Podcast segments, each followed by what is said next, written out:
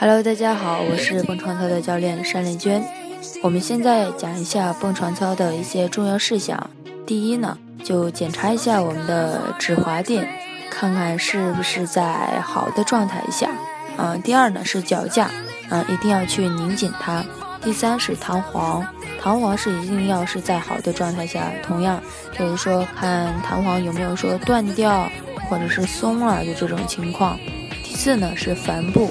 嗯，帆布呢是一定要是在无损伤的在情况下，因为有的帆布可能会漏个洞啊，或者是被什么东西去挂掉啊这种。